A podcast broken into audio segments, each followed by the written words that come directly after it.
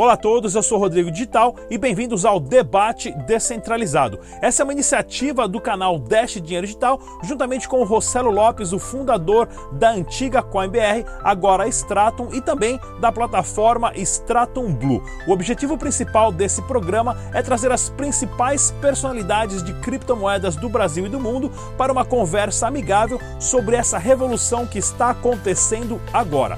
Deixe também nos comentários qual tipo de tema você gostaria de estar assistindo aqui no Debate Descentralizado e não se esqueça de curtir e compartilhar nossos vídeos. Mais uma vez, bem-vindo ao Debate Descentralizado.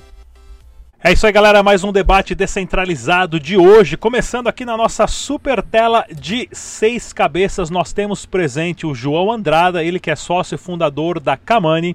Temos também o Diogo Souza, sócio fundador da Tecnopag que é a, a plataforma de processamento de pagamentos com criptomoeda. Fernando Breslau, ele que é o Ecosystem Lead da Celebs. Tiago César, CEO da Transfero Asset de criptomoedas. E a Charis Oliveira, ela que é diretora de operações do Grupo Stratum. Muito bem-vindo a todos. E vamos conversar aqui hoje sobre sistemas de pagamento. O Brasil já estava desenvolvendo o seu famoso PIX, eliminando o TED e o DOC entre os sistemas bancários, entre os bancos e também facilitando a vida do brasileiro. Isso de uma resposta imediata e rápida contra as criptomoedas. E agora o Facebook chegou implementando o sistema de pagamento via WhatsApp em uma parceria com o Nubank. Isso pode ser uma ameaça para as criptomoedas, sim ou não? Ou ainda podemos acreditar que um sistema centralizado como esse é possível usá-lo de uma forma justa para todos. Vamos começar com o Diogo Souza, ele que também vai explicar para a gente um pouquinho ah, como é que funciona o Pix, você que já está estudando ele há bastante tempo. Diogo, por favor. Olá pessoal, boa tarde. Obrigado aí pela oportunidade aqui com vocês, time de peso. Então, é, o Pix, ele tá. A gente, na verdade, está namorando o Pix tem bastante tempo, tá? Desde do, do, os primórdios aí, quando as, as notícias né, sobre a tecnologia. E ele é uma tecnologia 100% centralizada, né? Então, assim, eles tentaram no início até colocar uma DLT, né, que é uma blockchain interna, né, para empresas, mas eles reclamavam que uh, o tempo de distribuição do consenso demora, né? Então eles queriam uma coisa mais imediata. Então eles criaram uma estrutura de o CIP, né, uh, uh, mais imediato, sem ter um consenso envolvido. Mas uh, o Pix hoje, eu acredito, eu estou bem ansioso para utilizar o Pix, inclusive, eu não acho ele uma ameaça para a gente no, no, no, momento. Legal. João Andrada da Camani. Opa. Bom, é, o Diogo fez uma explicação aí, mas é, é, vale ressaltar também algumas vantagens aí que o, que o Pix traz para a gente. Eu acho que é, que é importante a questão do, de nós temos uma possibilidade de ter um pagamento imediato, ter o um pagamento para as fintechs, especialmente pagamentos nos finais de semana, isso é uma, um grande diferencial, eliminando a questão de, to, de DOC e TED. Né, esse tipo de, de vantagem vem realmente para concorrer com uma parte do que era, a, que é né, a grande vantagem de utilizar criptomoedas, eu também eu concordo com, o Diogo, não acho que, que ele seja uma ameaça para a gente de forma nenhuma em termos de, de, de, criptomoedas. Eu acho que ele é um complemento, porque é, no final do dia ali todo mundo tem que ter. É, é, é quanto mais pessoas tiverem oportunidade para poder fazer meios de pagamentos, é, pagamentos de formas fáceis, né, que é também uma das propostas das criptomoedas, especialmente o Dash, que o Rodrigo sempre apresenta para a gente aí. Então, é, eu, sou, eu sou bem a favor da criação, tenho a minha preocupação pela centralização, como isso vai funcionar, a questão de taxas, se a gente vai realmente conseguir ter uma forma, um valor justo. Mas no final do dia eu, eu sou bem a, bem a favor aí e não acho que vai ter um impacto grande para as criptomoedas. A gente conversa mais. Aí. Fernando Breslau da C-Labs. Olha, eu é, tem, tem, um, tem um. Não sei quem falou no Twitter uma vez que se os governos centrais quisessem acabar com o Bitcoin, era só voltar ao padrão ouro, né?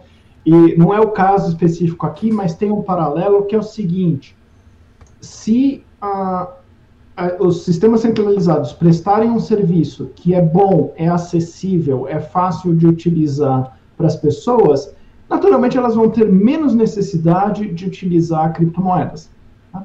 Isso não necessariamente é, é uma coisa ruim, porque o objetivo da criptomoeda é dar opção para as pessoas. Se entre as opções que elas têm, a opção centralizada resolve o problema delas, mas mesmo assim elas podem escolher usar criptomoedas se quiserem, eu acho que é muito bom. Então eu vejo o Pix com bons olhos no ponto de vista geral. Eu acho que até para mim a vida vai ficar mais simples utilizando os Pix. E, e eu acho que a gente precisa. As criptomoedas ainda são muito difíceis para muita gente. E, e o, o, o, sistema atual ele tenta proteger uma, um bocado de gente contra as criptomoedas e tenta bloquear essas pessoas dentro do seu sistema. Se esse sistema melhorar porque as criptomoedas pressionaram para ter uma resposta, isso é uma resposta positiva. O que eu não gosto é agora saber que o Banco Central, e com isso a Receita, a polícia, quem é mais quiser, vai ter absolutamente todas as minhas transações financeiras é, diretamente no servidor deles. Eu acho que a questão de privacidade é uma coisa importante a se destacar. Charles Oliveira, do grupo Stratum. Ah, bem, eu, eu vou ali com o pensamento de todo mundo, assim, não é ainda isso que vai tirar a criptomoeda do mercado, né? É, eu vejo que a, as criptomoedas, o mercado não conseguiu entregar facilidade nesses longos 5, 6 anos aí que que o mercado vem crescendo, ele não conseguiu trazer a facilidade que o mercado tradicional, né, que o, o banco já tem conseguido entregar mais com os bancos é, como o Nubank e os bancos digitais, né? E quando a gente vai entrar no próximo assunto de WhatsApp e Facebook. Então, aí nisso, nisso sim, a gente fica, vai ficando um pouco para trás. Uh, a facilidade de usar uma transferência, provavelmente por via Pix, através de um banco digital, vai sobrepor a facilidade de usar a criptomoeda, de novo, mais uma vez. Né, e você ter uma carteira de criptomoeda, instalar uma carteira, saber sua chave, toda uma nova tecnologia ainda que nós não conseguimos tornar isso fácil ainda. Eu acho que não, não nos tira do mapa, mas nos mostra que a gente ainda não conseguiu facilitar esse jogo. Tiago César da Transfero. Bom, gente, bom, obrigado pela, pelo convite aqui, um prazer estar com vocês. É, com relação ao Pix, eu acho que ele não ataca um problema que as criptomoedas querem atacar. É, eu queria colocar primeiramente que o Brasil ele já é um país cujo sistema bancário é eficiente há muito tempo se comparado com outros países. Então, por exemplo, a TED no Brasil já existe há muitos anos, enquanto um pagamento equivalente a uma TED nos Estados Unidos acontece há três anos, dois anos. O Brasil já tem transferências quase instantâneas via banco é, há algum tempo. O Pix vem para melhorar isso, ele não vem resolver nenhuma dor do brasileiro, né? Pô, fazer TED Doc já é fácil, fazer com o Pix 24/7 só é mais fácil ainda. Não é uma dor né, que, que, que, o brasileiro tinha, não consigo transferir dinheiro. Pelo contrário, sempre foi bom. O próprio é, pagamento agora, via é, boleto também no Brasil é, é, um, é um sistema excelente para usar, né? O pagamento de boletos. Sim, exato. O Brasil, ele, os internet bankings querendo ou não, por mais críticas que a gente tenha, é, são bons, funcionam, os aplicativos bancários. Então, assim, o Pix é um incremento a algo que já era bom. É, e eu acho que as criptomoedas, dessa forma, elas nunca tiveram um papel de facilitar transferências internas dentro do Brasil. Isso a rede bancária brasileira já faz muito bem. Agora, quando a gente traz o assunto para transações internacionais e internacionalização do dinheiro, as criptomoedas ainda são imbatíveis. Não existe um mecanismo PIX ou TED ou DOC te faça poder liquidar um ativo em qualquer lugar do mundo em 10 minutos, como as criptomoedas fazem. Então eu acho que depende do prisma que a gente olha, né? Então não vejo nem o Pix como uma ameaça, eu sigo, sigo os relatores aqui. É, o Pix vai ser bom porque, poxa, as pessoas vão poder comprar criptomoeda 24/7 agora. Excelente.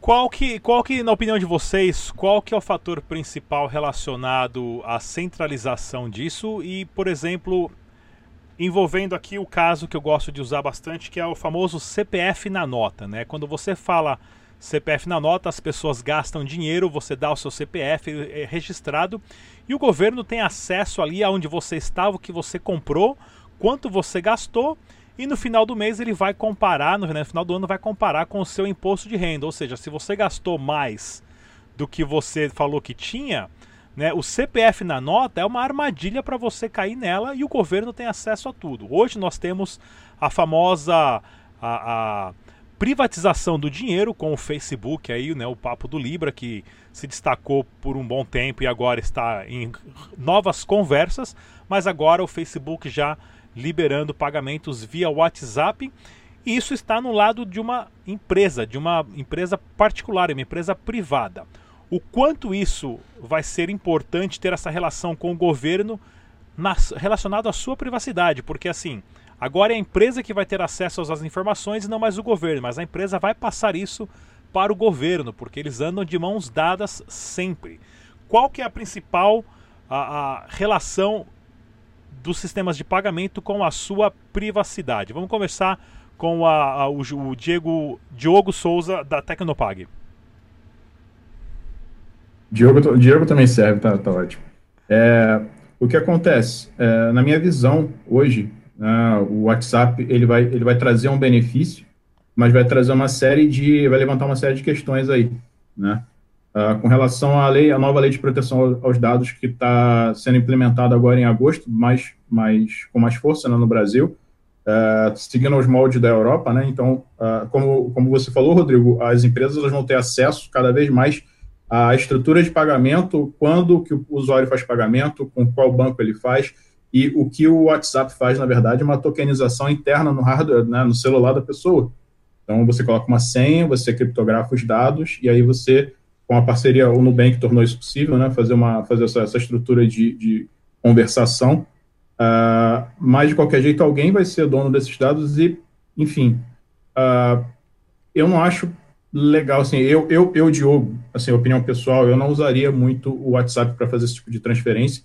Uh, comercialmente é proibitivo, porque vai, dar, vai estar em torno de 3,99% uh, o valor da transação. E pessoa para pessoa é grátis, mas aí você está pagando alguma coisa. Nada é grátis, nada é grátis. Assim, como a gente sabe sempre, tem sempre alguma coisa ali no meio que são seus dados, né? É, isso é uma preocupação, tá? Isso é uma preocupação minha. João Andrada, sócio fundador da Kamani. Andrada também serve, né? Andrade, desculpa, estou confundindo o nome disso porque está na tela, né? É, pois é. Mas vamos lá, eu vou ser um pouco mais filosófico nisso daí, porque é, acho que essa, essa discussão, às vezes a gente fica um pouco batendo na tecla sobre o que eu gosto, o que eu não gosto, mas se tem uma coisa que, que eu aprendi sempre é que a, que a tecnologia, quando ela vem, ela vem para ficar. É muito difícil você ir contra o fluxo da tecnologia. E, e hoje a gente está numa era da informação. É, hoje, hoje é que nem o, o Diogo pontuou bem, é, nada é de graça. Se você está fazendo uma transação de graça no WhatsApp, você está vendendo alguma coisa, você está vendendo so, seus interesses, você está vendendo não necessariamente o seu dado como com, com um nome ali atrelado, mas talvez um, um, um algum registro que vai indicar alguma coisa para alguém usar como marketing. Eu acho que isso a gente não vai conseguir combater, a gente pode não gostar, mas eu acho que é algo que a gente tem que passar a aceitar e tentar trabalhar isso de uma forma ética, vamos dizer assim, transparente. É o mais, o mais transparente possível. Então, minha opinião com relação a essa questão do, do, do WhatsApp é eu usaria, sem problema nenhum, eu acho que, que é uma facilidade. É, é uma excelente. Quantas vezes eu tive que pagar algum serviço pequeno ou alguma coisa que deveria ser rápido, um corte de cabelo, ou alguma coisa simples e poderia ter sido agilizado ainda mais é, é, dessa forma. Eu não vejo problema nenhum que, que, que parte dos meus dados também sejam usados. Eu acho que é uma troca que existe. É, é claro, existe, tem que existir um limite, né, dentro de, um, de uma parte ética, concordo, mas eu não iria contra isso. Não acho que, que vale a pena lutar é, contra esse tipo de problema relacionado à privacidade. Fernando Breslau, da Silabs. Eu acho que o Diogo e o João ambos estão certos e, e, a gente tem que combinar um pouco as duas coisas. Concordo 100% com o João. No momento em que você receber o pedido de alguém para fazer uma transferência via WhatsApp, você não vai chegar, não, espera um pouco, quer saber de uma coisa? Eu vou passar aí e eu te entrego uma nota de 50 reais. Ah, mas eu não vou ter troco e por aí vai. Você vai fazer.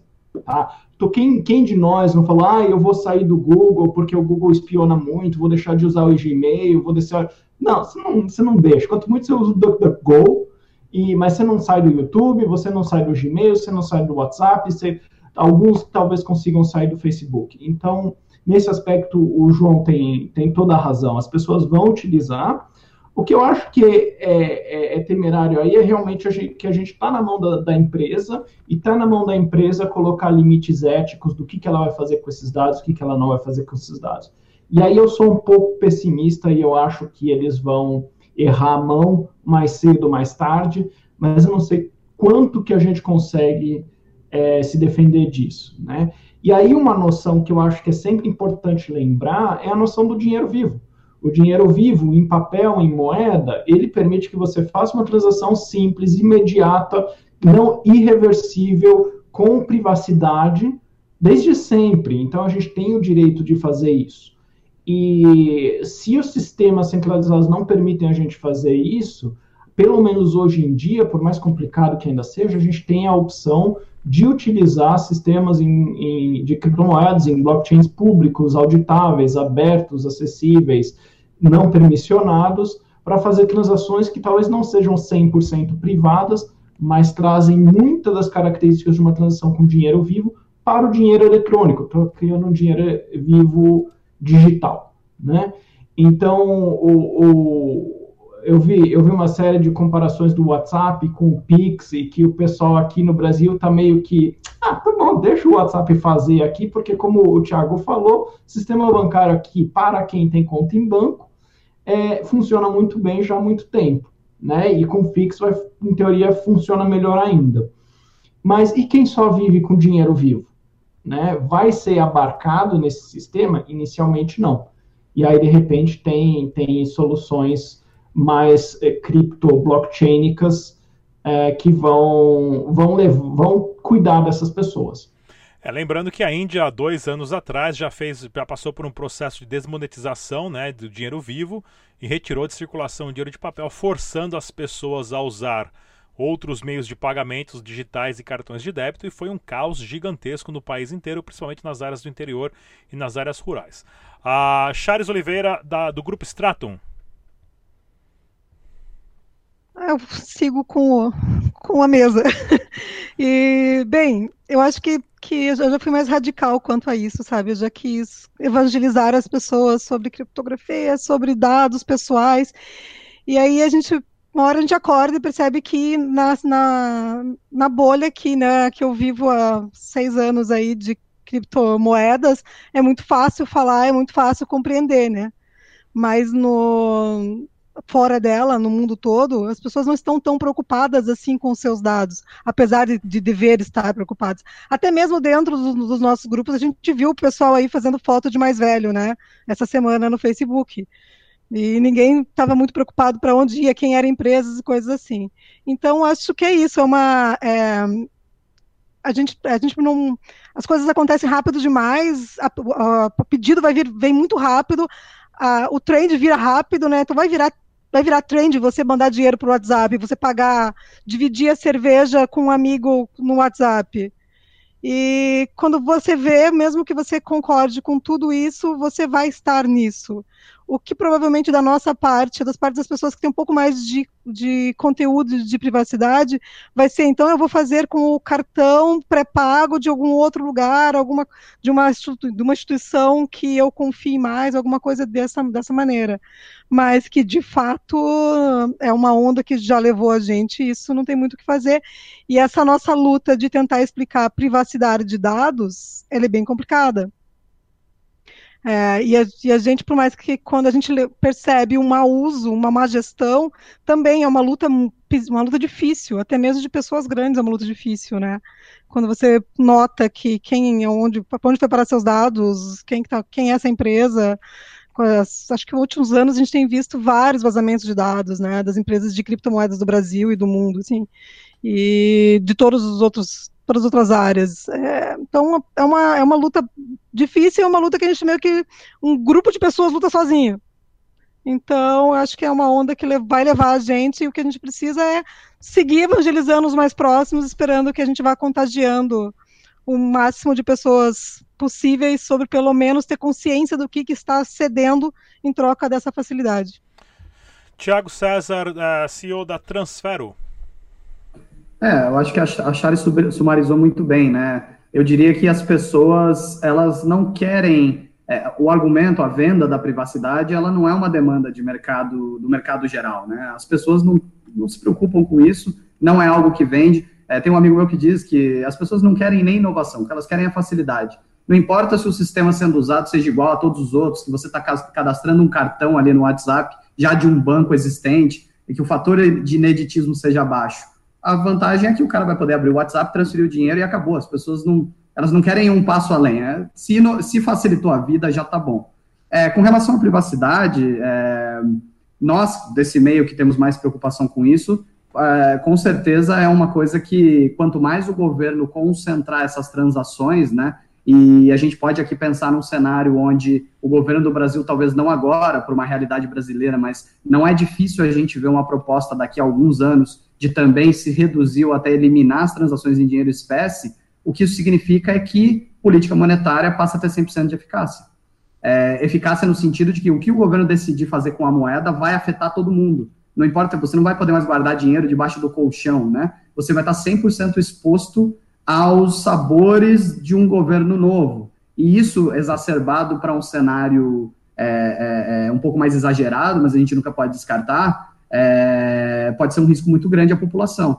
Então, assim, se o controle governamental sobre as transações e a quebra de privacidade do indivíduo for uma faca, uma faca que atinge todo mundo mesmo, isso não só vai ajudar é, é, do ponto de vista de controle de criminosos, etc., mas também vai ajudar a pegar desvio de dinheiro, corrupção na máquina pública, etc., beleza, privacidade é legal. Agora, se só funcionar para é, é, quebrar-se a privacidade de pessoas específicas em prol de outros grupos, a gente tem um problema muito sério. Esse é o meu maior medo quando um sistema é tão exposto assim, quando o governo controla e vê tudo de uma forma tão direta dessa forma, né? Então, é, é, meu medo é, é, no cenário da tirania. Hoje, tá ok. Amanhã a gente não sabe. É sua privacidade. Aí privacidade começa a ser um item muito bem vendável. Como eu, é, um exemplo rápido aqui. VPN não vende no Brasil. Pouco, vende muito pouco. Mas vai falar com o chinês se VPN para ele não é importante. Então a mesma coisa vai ser quando começarem a interferir na tua transação de dinheiro por motivos escusos. E aí privacidade vai começar a ser importante. É, sem contar também que né, esse, esse meio de pagamento, né, os sistemas de pagamentos que são centralizados aí por Swift, Visa, Mastercard, American Express, né, nas últimas 3, 4 décadas, eles têm concorrentes gigantescos hoje com ah, várias startups e fintechs no mundo inteiro desenvolvendo sistemas de pagamento baseado em blockchain, usando código QR. E isso é um mercado de trilhões de dólares. Né? E a privacidade ela tem que ser sempre incluída isso para manter a gente numa linha. Mas eu queria bater um papo aqui agora relacionado que o Thiago falou uma coisa interessante sobre a internacionalização do dinheiro. O quanto isso pode acionar né, esses mecanismos de agilizar governos a, a fazer esses processos de internacionalizar o dinheiro, porque agora também empresas privadas vão poder ter o seu próprio criptomoeda, o seu próprio token. E nesse mesmo caso, aí, o WhatsApp, que já está com né? O, tanto que o Facebook, o Messenger, o WhatsApp e o Instagram tá para virar uma coisa só, né? Que é a mesma plataforma de comunicação da mesma empresa e com certeza esse sistema de pagamento vai gravitar entre essas três plataformas. Como que vai ser esse processo da internacionalização do dinheiro privado? Tiago, fala um pouquinho para a gente, você que é uma pessoa que já lida bastante com isso relacionado a transfero que é localizado na Suíça e você também já por trás do, do projeto do stablecoin já lida com isso de uma forma, de uma escala muito grande? Bom, é, eu acho que a internacionalização do dinheiro, né, quando feita por uma empresa privada, e isso eu estou dizendo uma empresa privada que tenha liabilities, né, ou seja, riscos regulatórios, é, é um assunto muito delicado. Né? Quando a, o Facebook anunciou a Libra, todo mundo, aliás, muitas pessoas diziam, acabou a fronteira no mundo agora, né? A Libra vai circular. Se você tiver uma conta no Facebook, não importa se o teu amigo está lá no Sri Lanka e você está na Austrália, vai circular divisa. Não é bem assim. Quando a gente está falando de uma empresa que tem acionistas e essas pessoas estão dentro de um framework regulatório, a transação internacional tem que se adequar à regulação de cada jurisdição onde o aplicativo está inserido. Então, não é automático esse processo. E esse é o grande problema dessas empresas que hoje são, fazem uma moeda centralizada. Basta o regulador do país declarar aquilo como irregular, que o projeto não vai para frente, ninguém vai poder fazer uma transação internacional de dinheiro se aquilo não seguir as normas e regulações daquele lugar. Aí entra a questão da criptomoeda de verdade, né? Por exemplo, quando a gente pensa no Bitcoin, olha, qualquer banco central do mundo pode falar, eu não autorizo que alguém troque Bitcoin por moeda estrangeira. Desculpa, mas o enforcement disso é patético. Não existe um banco central no mundo hoje que consiga pegar uma transação, falar, olha só, você não pode trocar o que está na tua carteira de Dash por dólar na tua conta em Hong Kong. Isso vai acontecer, é uma realidade, é o famoso aceita que dói menos. Agora, quando você tem uma empresa centralizada por trás, aí é muito fácil. Basta uma ordem de um stop order nessa empresa que o, a, o, o, processo não mais vai acontecer, porque ninguém quer ir para a cadeia. É, então, assim, a internacionalização de dinheiro, ela anda muito de mão dada com a descentralização, com uma rede de livre entrada, com o quesito de não existir um dono é, do projeto liable para qualquer tipo de sanção. Então, acho que essas coisas caminham muito mais no ambiente de blockchain aberto, público, auditável, do que quando o WhatsApp, por exemplo, se propor a fazer um, um, um sistema de remittance. Porque se ele fizer um sistema de remittance, significa que ele vai tá, ter que estar tá de acordo com a legislação local de câmbio, por exemplo, do Brasil. Então, esses são os meus dois centavos aí sobre internacionalização de dinheiro. Fernando Breslau, da C-Labs. Ah, é curioso o Tiago colocar essas características todas de centralização versus descentralização. Né? A C-Labs ela trabalha com um protocolo chamado Celo, que é descentralizado, ele é open source, ele é público, ele é aberto a todos. E é bastante focado no uso financeiro das criptomoedas. Então, é um blockchain baseado em, em Ethereum, mas o, os principais usos é, que estão sendo colocados adiante são os usos de dinheiro, pagamentos, envios, é, guardar dinheiro, ganhar dinheiro por via microtarefas, é, doações. Então, isso só é possível você chegar é, porque você, com você sendo um projeto open source, você não, não esbarra em uma série de regulações, né? E, e aí, por isso que também foi bastante focado em stablecoins no, no protocolo Celo, tanto que a stablecoin Celo, ela funciona dentro do pro, protocolo, justamente para ir contra essa questão da centralização que o Thiago falou.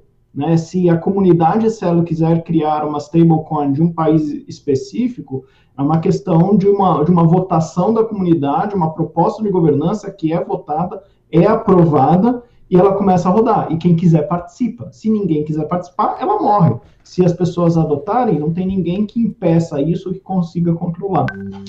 E quando a gente fala de internacionalização, envios entre países, é uma coisa complicada. Eu acho que todas as empresas que lidam com criptomoedas, elas têm que tomar eh, ter, estar atentas que o Brasil é um dos países que controla isso muito e controla muito fortemente, né? Então, se vocês olharem, é muito curioso como, por exemplo, no México se fala muito uso de criptomoedas para envio de dinheiro Brasil, é, perdão, Estados Unidos, México e vice-versa, ou Índia, né, que, com, que tem muita gente morando ao redor do mundo mandando dinheiro para lá. Aqui no Brasil a gente quase não ouve isso. Acho que por um lado, por uma questão cultural, que é, os brasileiros não imigram tanto assim, a gente tem comunidades pelo mundo inteiro, mas é, não é um, um, movimento tão forte quanto na Indonésia, quanto na Índia, quanto no México. Mas, por outro lado, eu acho que as empresas que lidam com criptomoedas, elas têm uma noção clara de que se elas começam a mexer demais com um, um câmbio num sistema, não é câmbio porque não é moeda de verdade, né? Então, do ponto de vista de definição legal, é, isso está claro. Mas acaba funcionando como um e você não pode se responsabilizar pelas atitudes dos seus clientes. Né? Então, mas por outro lado, você também não, do mesmo jeito que você não pode chegar e falar para o teu cliente, olha, imposto é roubo e só nega isso daí até não querer mais, você não pode chegar e falar para ele, olha, compra Bitcoin e manda para não sei aonde. Tá? Você tem, você tem essa, essa questão de ser centralizado uma empresa, você poder ser responsabilizado pelo órgão competente, de repente, por estar tá facilitando alguma utilização que não é bem vista pelo, pelo órgão central. E, só que, como o Tiago disse, tá bom, o Banco Central vai ficar triste, a polícia vai ficar chateada, a Receita Federal também, mas agora que a tecnologia existe, isso é uma ferramenta que as pessoas podem utilizar e elas vão utilizar de acordo com o que a visão delas de mundo que elas têm. E não tem como você entrar na casa de todo mundo e ficar monitorando elas todo todo momento para saber se elas estão fazendo é, certas operações ou não. Pelo menos por enquanto não tem. De repente, daqui a pouco, quem sabe. É interessante que até essa semana mesmo surgiu a ideia, quando a gente estava gravando a nossa live do Bom Dia Cripto, é, de ter as contas ou os projetos do governo, digamos assim, o que o governo tem que pagar, principalmente pagamento para políticos de salários, se isso fosse num blockchain aberto que qualquer pessoa poderia verificar quanto certo projeto recebeu, quanto certo político recebeu e para onde foi esse dinheiro. Isso daí acabaria com a, o esquema de corrupção e uma transparência que só o Bitcoin, só o blockchain. Não, já tem o portal transparência. É. É, mas já tem. O portal transparência, ele não é auditado pela gente. Pelo é, não é Sim. Sim. É. Já, é uma, já é uma grande coisa, é super legal, mas a gente vê que o governo, dependendo do humor dele, ele coloca informação, mas ele tira é, informação. Exato, dias, esses, exato. Dias, esses dias ele tirou tudo, né? Exato. Tudo que não era de interesse. Imagina. Eu acho que governo e blockchain tem tanta coisa a ver, porque governo é uma coisa pública, né? Governo é uma coisa aberta a todos. Governo deveria ser extremamente transparente. Então faz muito mais sentido um governo utilizar blockchain, por exemplo, para fazer a sua contabilidade, o seu orçamento, do que uma empresa privada que, na verdade, é, é, é só tem que prestar contas para o dono e para a receita, entendeu? Então, eu, é, eu acho que a gente vai ver ainda muito projeto de blockchain em governo, contanto que os governos continuem defendendo é, o, a característica deles, que é de ser do povo, né? Vamos ver no que, que dá. Eu quero, eu quero voltar para impor que vereadores, deputados, governadores, né, toda essa leva aí recebesse o seu salário dos seus gabinetes, né, em criptomoeda e cada um ter sua carteira ali pública que toda pessoa possa auditar para onde está esse dinheiro. Aí sim o jogo mudaria. Vamos voltar aí de novo, João Andrade, continuando sobre internacionalização do dinheiro. Bom, vamos lá. Bem, bem bacana o que o, que o Fernando falou, é bem nessa linha mesmo. Acho que quando a gente está falando aí, não é tão simples. É, quando você passa o dinheiro de um país para o outro, você sendo uma empresa, você é um facilitador se você faz esse tipo de atividade e especialmente no Brasil nós temos até para criptomoedas nós temos uma, uma regulamentação né? a própria Receita ela recolhe informações sobre isso através da normativa que saiu no ano passado acho que é um 888 e então, ou seja, de uma forma ou de outra, no final do dia, por mais que, que, que você queira é, contribuir e permitir que, que exista uma rede de, de, uma rede financeira que seja acima dos governos, você hoje está no solo brasileiro, com sua empresa no solo brasileiro, ou outra empresa está no solo americano e, e, por aí vai. E aí você tem que obedecer esse tipo de regras, você não tem como. Mesmo que você não, não seja uma empresa de capital aberto, é, você também está sujeito é, ao fisco, isso, isso não muda, né? Você necessariamente precisa ser uma, uma empresa que tem que prestar conta ao acionista, né? Então, no final do dia aí, você pode receber uma, uma fiscalização e ter que prestar conta. E também a questão da ética vale para os dois lados, né? A questão de que foi o que o Fernando pontou bem com relação a, a você não pode, da mesma forma que você não pode falar para a pessoa sonegar, você também não pode falar para a pessoa, oh, faz a transferência internacional que está tudo bem. Você tem que, no mínimo, passar as informações. Tudo bem, você pode fazer transferência internacional, é permitido, não é proibido, desde que você atenda o, o a, a, legislação, tanto daqui do Brasil quanto do país que está recebendo. É, existem alguns países que você não pode, por exemplo, ter, ter instituições financeiras, é, bancárias, que, que operem com criptomoedas. Isso é proibido em alguns lugares, e isso gera um, um, um problema muito grande para você é, fazer esse tipo de transação de forma legal porque a pessoa no final do dia é, ela quer transformar esse, isso daí de alguma forma no que ela possa usar no dia a dia, né? Seja transformar em dinheiro mesmo, é, ou o fiat, né? Ou seja fazer algum pagamento. Se o governo não permite, você vai estar fazendo isso de uma forma, forma ilegal e aí a gente entra sempre naquela, naquela grande, naquele grande dilema, né? Você é contra o governo, mas é, você vai, você também tem uma responsabilidade com a sua empresa, responsabilidade, enfim, a gente vai, vai lutar contra a lei é, através dos meios legais e indo, indo questionando os, o, o, próprio governo, ou a gente vai lutar contra a lei é, é, quebrando a lei, né? Isso são duas vertentes aí, um, um dilema que é complicado para que o mundo das criptomoedas ele sempre sempre beira ali. Eu vejo muita gente que é a favor de um ou pessoas a favor de outro. Eu particularmente acredito que, que nós temos que, que sim ter um, um, uma uma transparência grande em relação a isso por parte do governo. Eu concordo, o portal da transparência ele é, ele é ativo, né? Ele depende da, da, do input de dados, é bem conveniente, ele é bom, é um passo, mas é, de longe não, não seria como se fosse uma, uma rede de criptomoedas aí que, que você pudesse de alguma forma auditar publicamente, independente do, do da vontade de quem está lá no poder, né? Isso seria ótimo, concordo. É, quem sabe no futuro aí nós tenhamos uma boa vontade do, dos governantes de tentar implementar uma verdadeira transparência aí. Mas, focando bem no assunto, é conclusão assim, com relação à parte internacional, eu acho que a gente está caminhando bem. Eu acho que as criptomoedas abriram uma, porta muito importante para essa, para permitir a internacionalização do dinheiro. É, eu tenho, assim, é, como sonhador, eu acredito que, que dentro de alguns anos, talvez uma década, uma década e meia, nós tenhamos aí ó, pessoas sérias, órgãos sérios, é, olhando de fora e querendo, mesmo que seja levemente centralizado, não totalmente centralizado, vamos chamar assim, é, querendo criar uma rede regulamentada minimamente nível global que permita sim que eu, que eu faça transferências, mesmo que se fosse integrado com um sistema local financeiro, mas que permita é, é, de forma global é, eu conseguir usar o meu dinheiro onde eu quiser e sem, sem um governo poder proibir, que seja alguma coisa é, eu, eu, não consigo pensar uma coisa aqui de imediato, óbvio que é uma, uma discussão muito complexa, mas eu, eu sou sonhador nesse ponto que no futuro nós tenhamos uma, uma rede que permita, que seja acima das regulamentações locais, passe por ali, deixa o imposto, obviamente cada governo vai querer tomar o seu imposto, mas a gente é uma outra discussão, mas que você consiga de uma forma legal, pelo menos, fazer essas transferências de uma forma rápida e até relativamente com uma certa privacidade.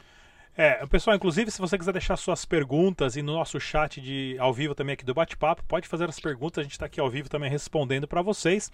E faça parte da nossa super campanha, né? Ensine os seus vizinhos o que é Bitcoin ou pelo menos desperte a curiosidade deles. Só você mudar o nome aí da sua rede de Wi-Fi para compre Bitcoin e deixa todo mundo louco aí no seu prédio aí, que o pessoal vai sair, compra Bitcoin, o que, que é isso? É assim que a gente começa esse passo a passo. Chares de Oliveira do Grupo Stratum. Bem, não tenho muito o que trazer de argumentos técnicos depois de tantas falas, mas eu quero trazer duas, duas situações interessantes dos últimos, das últimas semanas. Ah, acho que foi a Cointelegraph que trouxe o número de negociações em Ripple no Brasil. Vocês viram? Sim. Pra, em março, né? Que a receita. Isso já é uma prova de que né, a Ripple já está sendo usada. Se a gente considerar a Ripple uma criptomoeda, é, que Ripple está sendo usada para com certeza para hum, internacionalização de dinheiro, né? Uma, da maneira do, da maneira não da maneira transparente.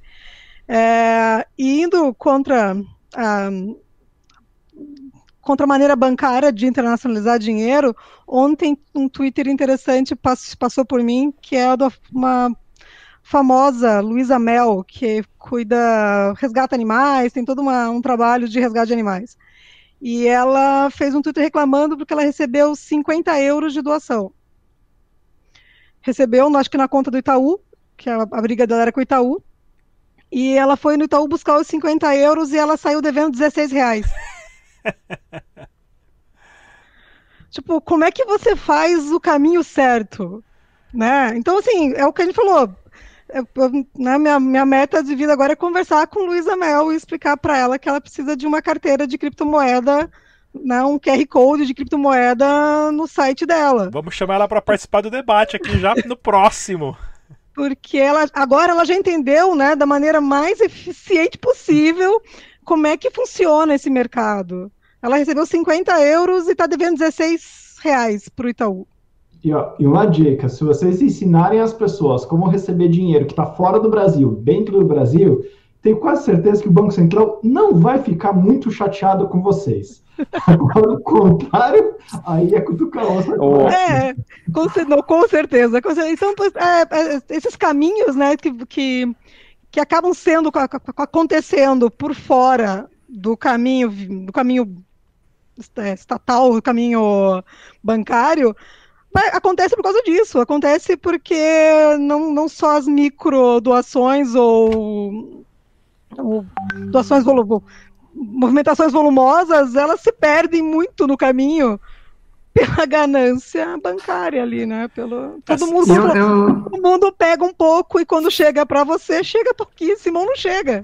Você fica devendo, né? É, o que é interessante que a Charles falou é que é, dado o nosso histórico no Brasil, né, sobre dinheiro, sempre que você ligava a TV, quando você era criança, tal, é, falou de dólar, falou de transação internacional, está relacionado a crime, lavagem de dinheiro, é, pô, dólar, pô, quem que mexe com dólar? Brasileiro compra as coisas em real, quem mexe com dólar é doleiro, é, é político conta na Suíça, né? Então, acaba que a mesma impressão, se você entrar numa agência de um grande banco hoje e fala que você tem mil dólares para receber ou 10 mil dólares para receber, você é quase visto como um criminoso. Assim, como assim você tem 10 mil dólares para receber? Quem recebe dólar? E a Luísa Mel deve ter recebido esses 50 euros, e eu aposto que o gerente dela não devia ter ideia de como processar aquilo ali foi taxa em cima de taxa, demora, e aí quando vê ela tá devendo 16 reais pro banco. Não, é, no texto dela, ela explica que ela, ela, ela deve ter procurado ajuda para entender e ninguém, te, ninguém tinha explicado para ela todas aquelas taxas.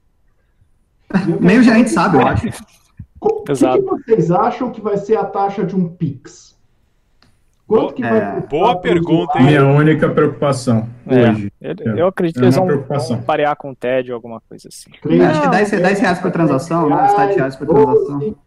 Acho que é de 7 a 10, né? Bom, bem, tudo depende, né? E também depende do valor do real, né? É um negócio que eu não entendo é como é que a TED não acompanha, não acompanha a inflação, né? A TED vai ser não. 10 reais para sempre. É, pô, pô.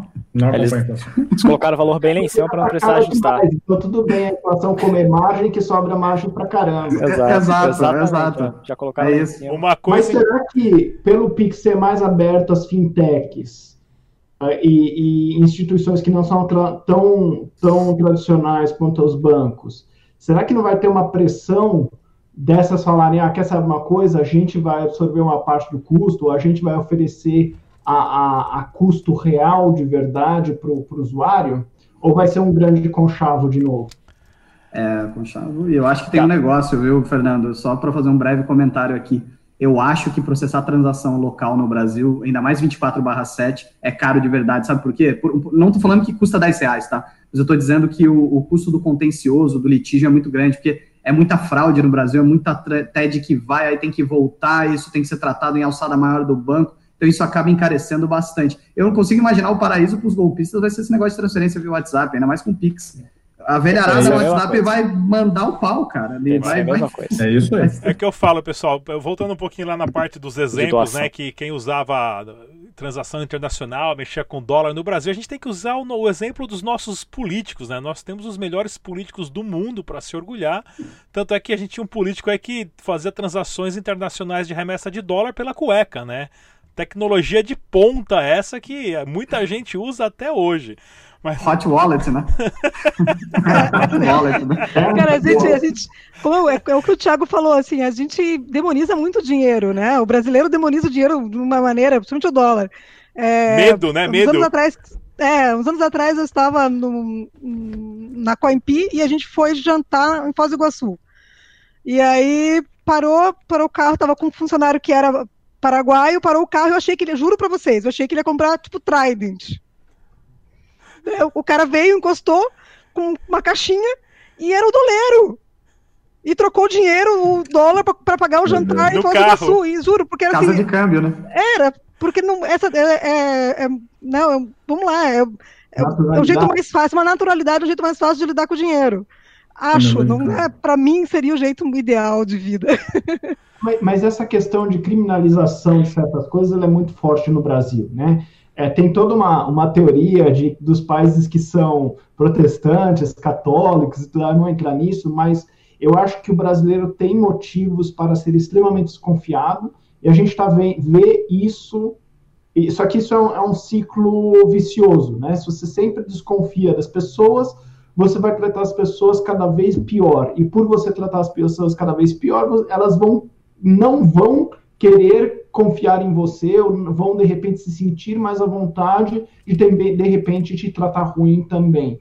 Então, coisas que é, fora do Brasil são tratadas como naturalidade, por exemplo, comprar um chip de, de, de telefone sem ter que dar um CPF. Oh, CPF é uma coisa bizarra. Eu estou trabalhando para a C-Labs, precisava de uma webcam para ficar bonita aqui com, com o Rodrigo nos vídeos dele, certo? É, a minha chefe precisava pagar com cartão de crédito dela. Ela tentou comprar aqui no Brasil, não achamos loja online que aceitasse pagamento de um estrangeiro, porque ela tinha que dar o CPF, no momento que ela dava, precisava, não tinha CPF, e se inventasse o CPF, não batia com o CPF do cartão de crédito, porque o cartão de crédito não tem um, e pronto, a, a empresa perdeu uma venda, por quê? Porque ela tem que desconfiar de todo mundo, e aí eu pergunto, ela tem mesmo que desconfiar de todo mundo ou ela desconfia de todo mundo porque isso virou normal aqui no Brasil? E será que não daria para a gente tratar as pessoas de uma maneira mais, uh, mais justa e, e, tratar as pessoas inocentes até que se prove o contrário e não o inverso? Né? É, isso é uma coisa que, que eu vejo que é, é aquele negócio. Você fala que você trabalha com programação, com criptomoeda, com blockchain, com startup, é, que você não tem um escritório. Ah, como assim você não tem um escritório? Agora está começando a normalizar por causa da pandemia, mas antes eu falava, não, não tem escritório, não tem endereço. Não, mas tem que ter um endereço. Inventa um, pelo menos, porque se não, não tem endereço, caramba. Eu trabalho de casa, todo mundo trabalha de casa, por que, que a gente precisa de um endereço? E tem a fiscalização do seu endereço ainda, tá? Que é algumas Mas prefeituras. um endereço? Porque se você fizer alguma coisa errada, eles querem mandar alguém bater na sua porta e fazer uma cobrança. Por que, que exchange de criptomoeda tem que pedir comprovante de endereço dos usuários? É um negócio que é 100% pré-pago. A gente nunca vai atrás de um usuário para cobrar dele. Ele paga, depois a gente entrega. Então não tem risco de crédito. Eu não preciso saber onde que essa pessoa está. Mas não, as pessoas faziam essa verificação antes de ser obrigatório e a Receita agora obrigou a gente embora a Receita com o CPF já tenha todos esses dados. Isso, isso aí, Fernando, interessante que você falou, tem esse, essa, essa coisa que é carregada, tem, é muito comum em alguns sites de e-commerce, que você vai lá, tá, endereço, seu endereço e endereço de cobrança, né, tem, tem ainda, esse, qual a lógica de você ter, né, sou eu que estou comprando, você já pede CPF, pede o endereço, pede todas as informações, pede o endereço de cobrança, como se alguém fosse lá é, cobrar no, no, seu endereço dessa forma.